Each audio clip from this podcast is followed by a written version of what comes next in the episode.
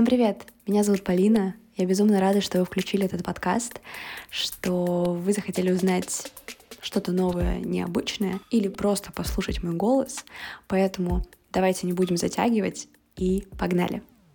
Наш первый выпуск э, будет посвящен теории. Куда же без теории?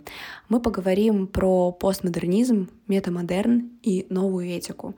А точнее, что сейчас происходит и как описать нашу жизнь. Потому что все, что я перечислила, перечислила ранее, к этому относится. Итак, колебания, неопределенность, постоянные изменения, за которыми просто не успеваешь, это черты современного мира. Я думаю, здесь сложно не согласиться. Поэтому отчасти люди пытаются посредством философии и науки в целом найти объяснение всему необъяснимому. Почему?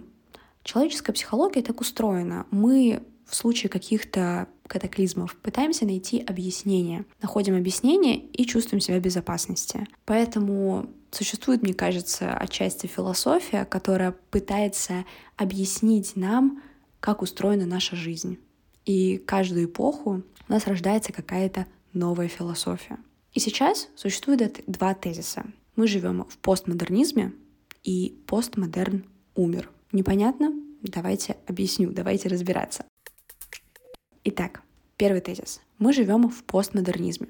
Большинство ученых, философов, социологов считают, что человечество переживает постмодерническую эпоху. И вообще данный термин э, родился в 60-х годах аж прошлого столетия. Это своего рода гуманитарная мысль, которая зародилась в кабинетах исследователей. То есть постмодернизм — это скорее такая академическая, теоретическая, в общем, не про практику. А, но со временем постмодернизм вышел за пределы университетских стен и начал распространяться в общественном сознании. В основном изначально в Соединенных Штатах Америки. Большое внимание на себя обратили расовое, культурное неравенство.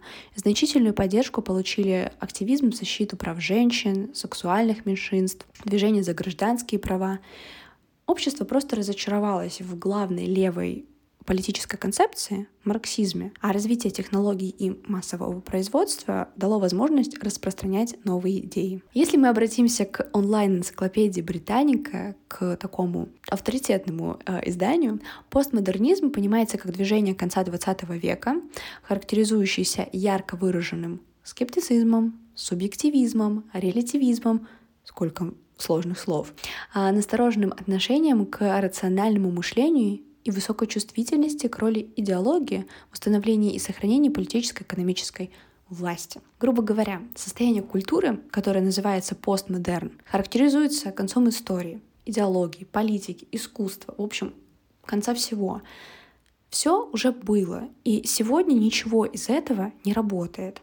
Мы преодолели и живем в некую постэпоху. Считается, что ни автор, ни произведение не претендуют на уникальность и уж тем более новизну. А, возможно, самым существенным признаком постмодернизма является отсутствие каких-либо позиций. Вера в идеалы, которая была свойственна модерну, испарилась. В данную эпоху самая распространенная позиция — это такой отстраненный взгляд критика, который иронизирует, пародирует современность и прошлое. С одной стороны, да, мы можем с этим согласиться, но с другой, и в том числе я тоже так считаю.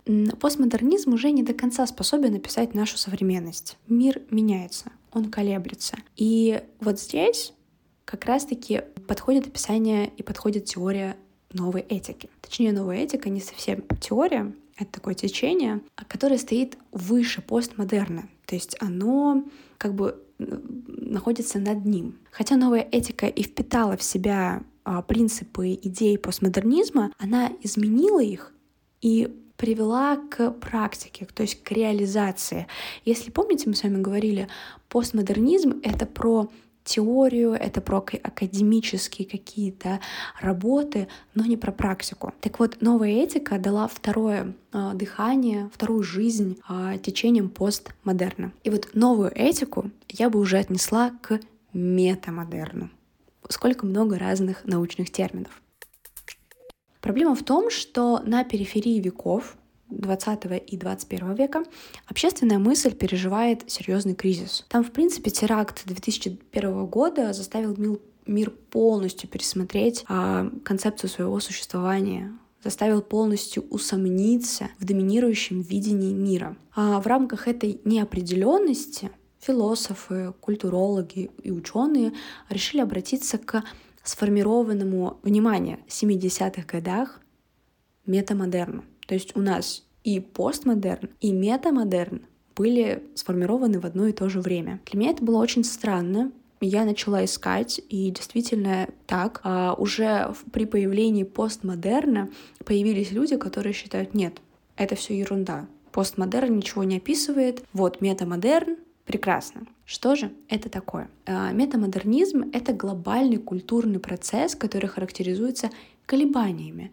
И это его самая главная черта — колебания. То есть между модерном и постмодерном, то есть нет определенности. Он сочетает в себе противоположности, стремление совместить какой-то традиционализм, который был в модерне, и современность, эстетические и логические парадоксы. Стоит отметить, что метамодернизм — это больше про искусство, это больше про вот эту вот культурную какую-то арт-часть, нежели про прям современность-современность. Среди многих научных работ э, философов, художников, э, социологов можно найти невероятное число характеристик, которые описывают метамодерн. На мой взгляд, самые правильные и четкие — это деконструкция, то есть разрушение стереотипов, ирония, скрытая насмешка, стилизация, придание творческому произведению черт другого стиля. Да, опять мы говорим про совмещение и сочетание. Релятивизм и нигилизм, то есть отрицание всего.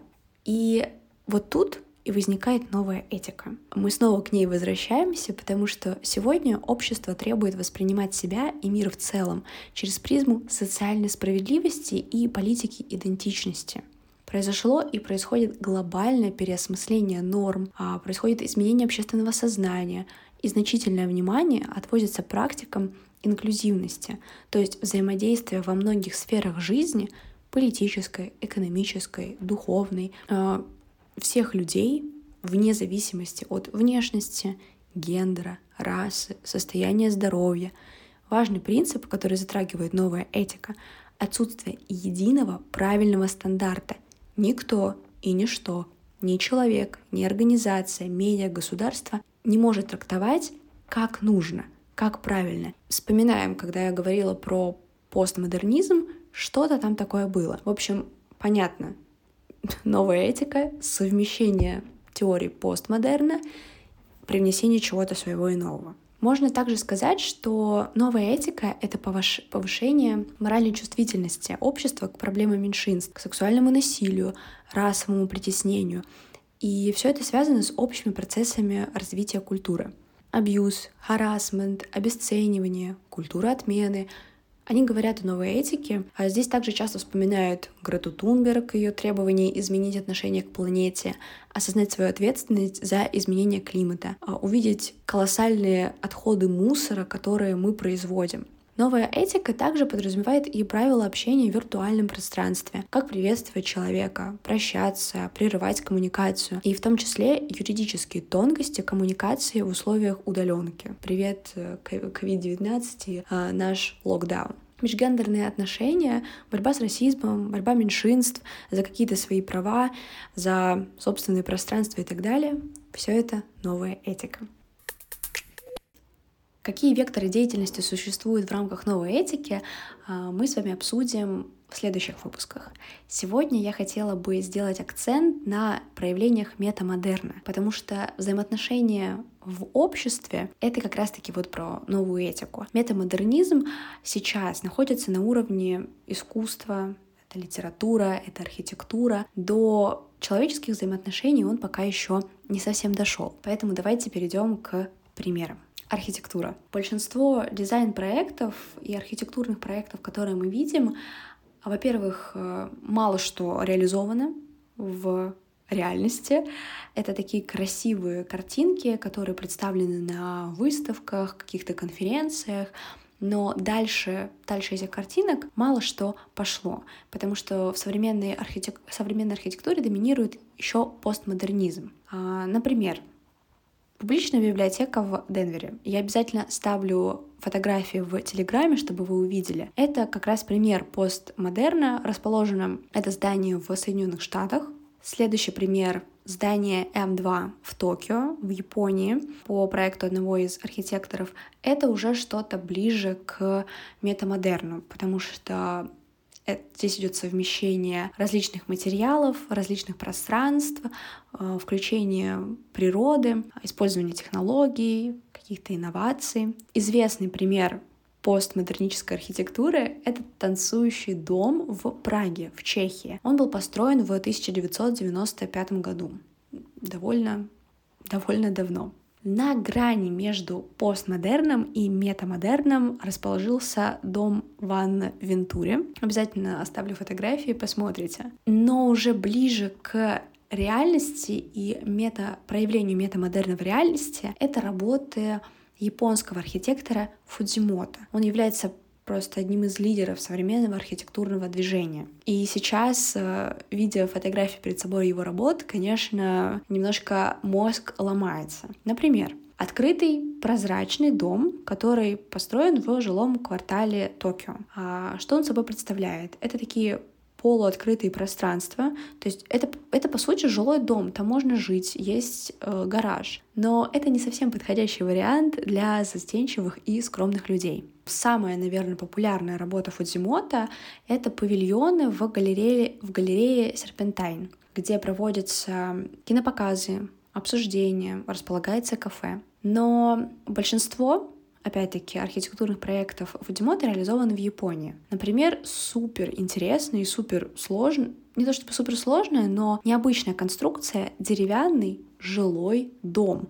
Я, конечно, не представляю, как там можно жить, потому что ты, по сути, располагаешься и сидишь на деревяшках. Но для меня это было своего рода проявление игры Майнкрафта да, в, в реальности, потому что этот дом будет сконструирован в Майнкрафт. Что я могу сказать насчет России? У нас метамодерна как такового нет, потому что это опять все на уровне дизайна, архитектурных проектов, не более. У нас все-таки пока доминирует э, постмодерн. Но помните, я упоминала про виртуализацию, которая есть в архитектуре. Что самое первое приходит на ум, когда мы говорим о виртуальном?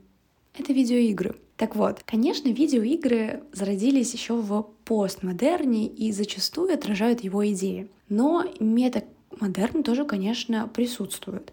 Например, один из принципов — ирония. Где мы можем его наблюдать? Супер популярная игра GTA, где просто не прекращается критика неолиберального капитализма в Америке. Также скрытый иронический потенциал мы можем видеть и в Sims. Игра позиционирует себя как стимулятор жизни, но все сведено к а, агентным моделям. Это забавные, зачастую глупые человечки, которые которые можно отдавать приказ и наблюдать, как они живут. Если постмодерну характерна поверхностность и даже пренебрежительное отношение, и здесь опять яркий пример GTA и Call of Duty, я могу ошибаться в названии игр, но вроде такая игра есть. То метод продвигает уже глубинность и развитие индивидуальных возможностей или невозможностей. Пример — самая популярная игра. Я даже не знаю, в годах так десятых, двенадцатых, возможно, это Майнкрафт сама играла, безумно мне нравилось. Что вообще собой представляет Майнкрафт? Это знаковая игра, которая стала воплощением создания индивидуальных миров. Она не призывала к чему-то конкретному, а давала возможность игроку самому искать то, что ему нужно. Мы с вами говорили, что метамодерн — это про колебания. То модерн, то постмодерн. Так вот, самым знаковым примером вот этого колебания является игра Death Stranding — вообще до этого не слышала, поэтому кто играл, обязательно дайте знать, интересно или нет. Так вот, это игра о курьере, страхе смерти и возрождении ценностей. Начиная с почти постмодернистской путаницы, она к финалу формулирует домодерновый посыл, который в чем заключается? В воскрешении вечных ценностей. Это взаимопомощь, искренность, добро. Кроме того, игра наполнена реляционностью, то есть наличием взаимоотношений. Игрок, который исполняет роль курьера, может наблюдать пересечение миров других игроков. У него есть возможность видеть чужие постройки и делиться с другими игроками ресурсами. Она формирует, эта игра, метамодерновый посыл, который мы обсуждали ранее. Мы все существуем в индивидуальных реальностях, но при этом способны к взаимодействию и взаимопониманию. Если вы хотите почитать подробнее про видеоигры и как это все связано с постмодернизмом и метамодернизмом, я обязательно оставлю ссылку в Телеграме, где вы подробно узнаете о всех тонкостях. Но метамодерн проник практически везде. Ну, как я уже упоминала, кроме наших взаимоотношений в обществе, э, в глобальном плане и политике. Метамодерн есть даже в юморе. И он проявился в концепте пост-иронии. Что важно, это мнимая серьезность заявления его автора.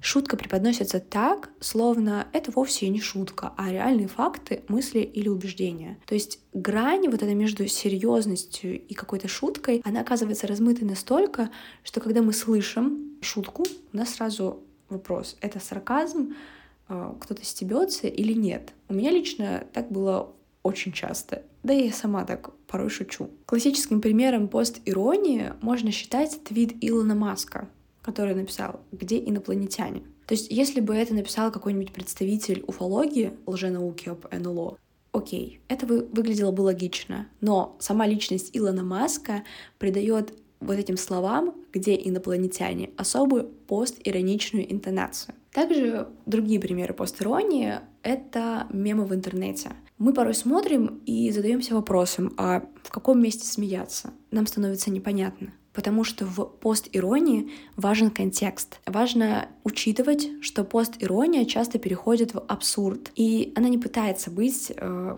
качественным юмором. Я нашла такой пример пост-иронии, хотя, как я уже говорила, практически сейчас всеми в интернете это пример пост-иронии. Это был популярный ролик, в котором парень смешивает пиво с Несквиком. Возможно, это супер старый э, мем, и затем завирусилась картинка, где такой лемурчик из Мадагаскара маленький, его супер смешной кадр и написано Nesquik с пивом. То есть если вы не смотрели ролик, то вы, скорее всего, не поймете эту шутку. А, но вот э, это как вариант примера пост-иронии.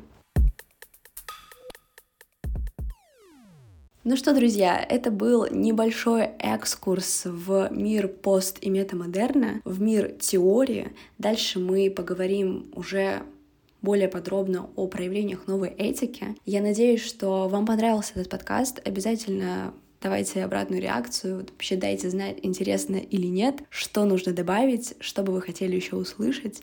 Я безумно рада еще раз, что вы включили и, надеюсь, прослушали этот подкаст до конца. До следующего выпуска.